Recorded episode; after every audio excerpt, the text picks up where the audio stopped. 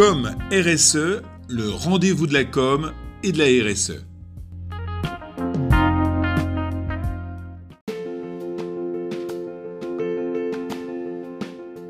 Comme RSE spécial digital. Amandine Garnier, bonjour. Vous êtes euh, co-dirigeante des Raisonnés, agence de communication responsable. Vous proposez des sites euh, web éco-conçus. C'est quoi une agence responsable? Une agence de communication responsable, c'est une agence qui va remettre en question euh, ses pratiques et son métier. Ne pas se, dire que travailler pour des clients vertueux suffit, mais, de voir comment est-ce que nous, en tant que professionnels de la communication, on peut contribuer par nos pratiques du quotidien. Comment peut-on définir la communication responsable et éthique appliquée au digital? Dans mon parcours, j'ai eu l'occasion de travailler au sein du Low Tech Lab, qui est une association qui réinterroge un petit peu le, recours à la technique, à la technologie. Euh, ce qui m'a assez inspiré maintenant dans ma définition de, la communication responsable et a fortiori appliquée au numérique, au digital. Et donc la définition du, du Low Tech Lab euh, est la suivante, c'est euh, utiliser la technique et la technologie selon trois grands principes, utile, accessible et durable. Alors commençons par l'utile. Alors on entend par utile euh, une remise en question des usages, des pratiques. Pourquoi est-ce que je vais développer tel outil, tel service Pour répondre à quelle problématique? Est-ce que c'est essentiel?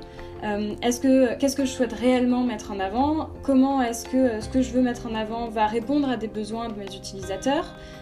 Est-ce que c'est dans, son bénéfice aussi? Et, surtout, en développant ce service numérique, qu'est-ce que je vais détruire aussi à côté? Parce que très souvent, ça va détruire bah, des services en présentiel, euh, du lien social aussi, tout simplement. Donc, c'est mettre en balance euh, l'utilité euh, et, l'usage de, de l'outil. la deuxième notion, c'est l'accessibilité.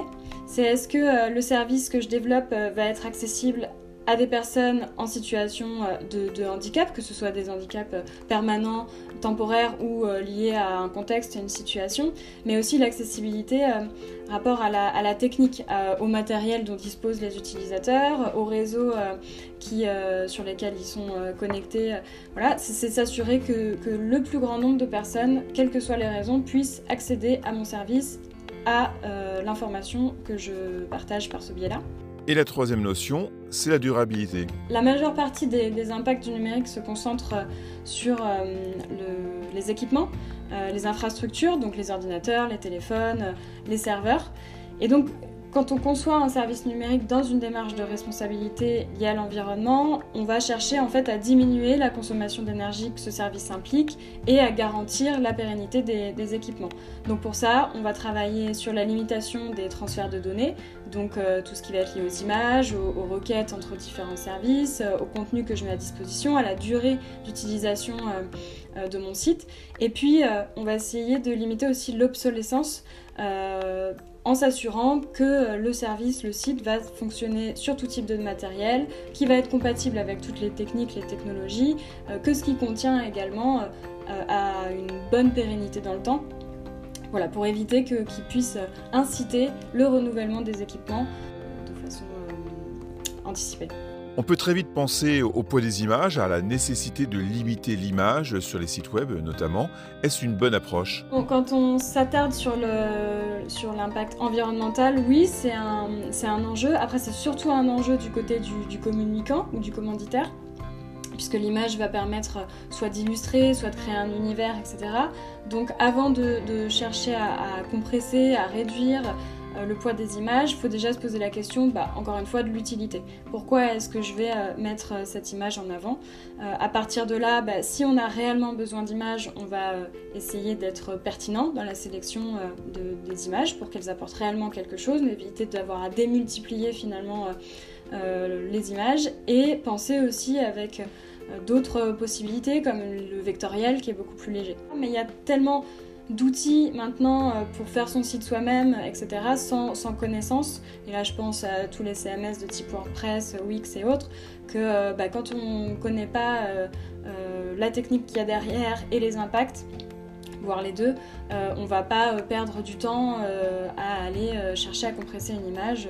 on ne sait peut-être même pas que c'est possible d'ailleurs.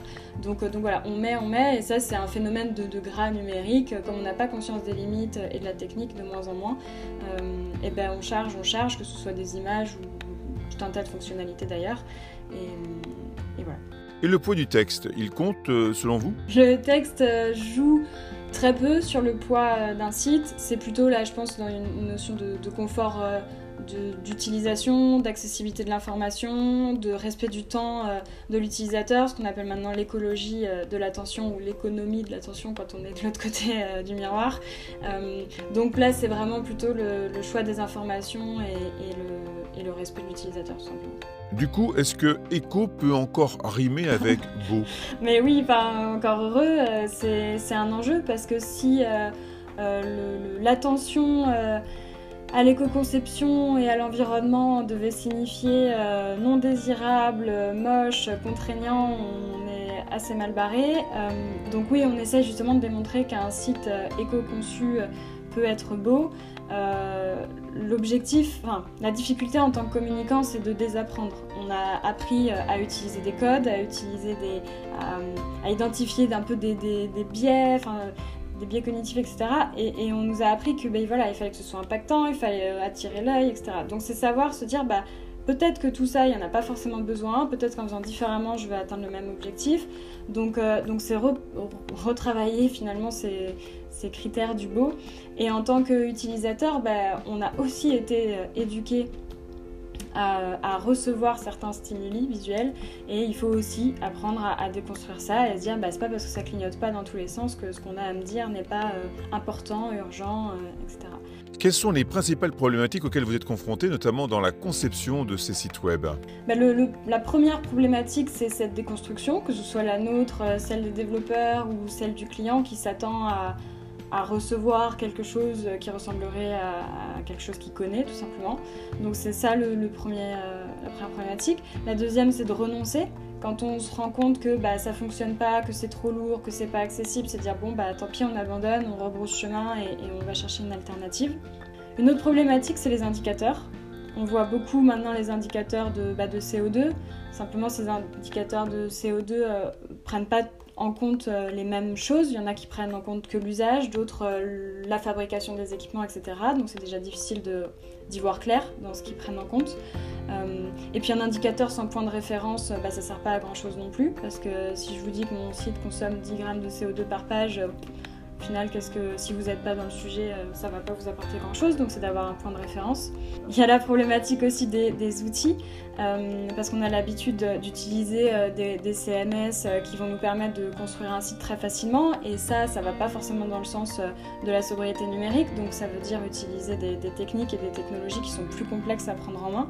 Et donc trouver des, potentiellement des prestataires aussi qui sont formés à ces outils-là.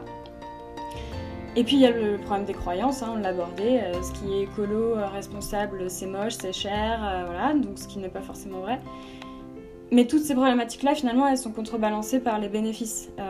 très souvent, sur les sites éco-conçus, ben, on a de meilleures performances techniques, mais aussi par rapport à l'expérience utilisateur.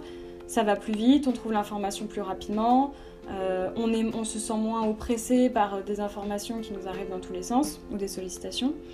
Euh, il y a une rapidité d'exécution. Une fois qu'on a compris comment ça fonctionnait, bah, finalement, on fait quand même le tri dans beaucoup de choses. Donc, euh, on va mettre en œuvre les choses plus rapidement. Et qui dit plus rapide dit aussi euh, limitation des coûts.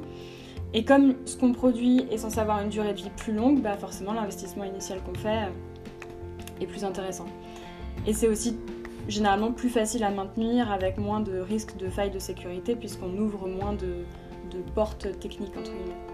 Alors, il y a donc la, conception du site, mais aussi son environnement, comme l'hébergement.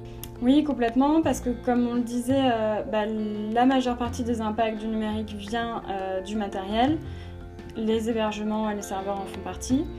Euh, donc en gros, pour, pour, jouer aussi sur ce, sur ce levier-là, on va observer plusieurs critères. la proximité de l'hébergement. Si je suis en France, que mes utilisateurs sont en France, euh, j'ai pas d'intérêt à aller mettre euh, mon hébergement euh, aux États-Unis, par exemple, puisque chaque action sur le site va appeler à des allers-retours entre les États-Unis et la France, du coup. donc, si je trouve un hébergement qui est près de chez moi, eh bien, il vaut mieux le privilégier. Il y en a dans le Finistère, par exemple, des, hébergeurs. nous, on a pris un hébergeur qui est en Suisse, parce qu'il il y a un mix énergétique qui est intéressant. Donc ça aussi c'est un critère, c'est de regarder le mix énergétique dont dépend l'hébergeur.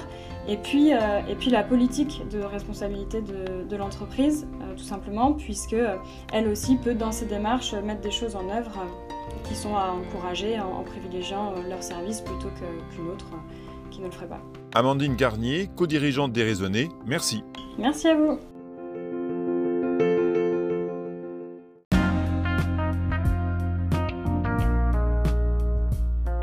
Comme RSE, le rendez-vous de la com et de la RSE.